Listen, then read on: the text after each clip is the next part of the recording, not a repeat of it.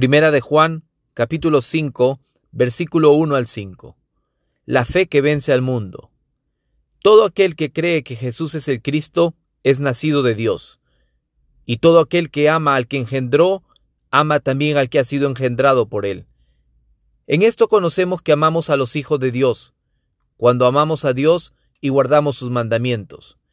Pues este es el amor a Dios, que guardemos sus mandamientos, y sus mandamientos no son gravosos, porque todo lo que es nacido de Dios vence al mundo, y esta es la victoria que ha vencido al mundo, nuestra fe.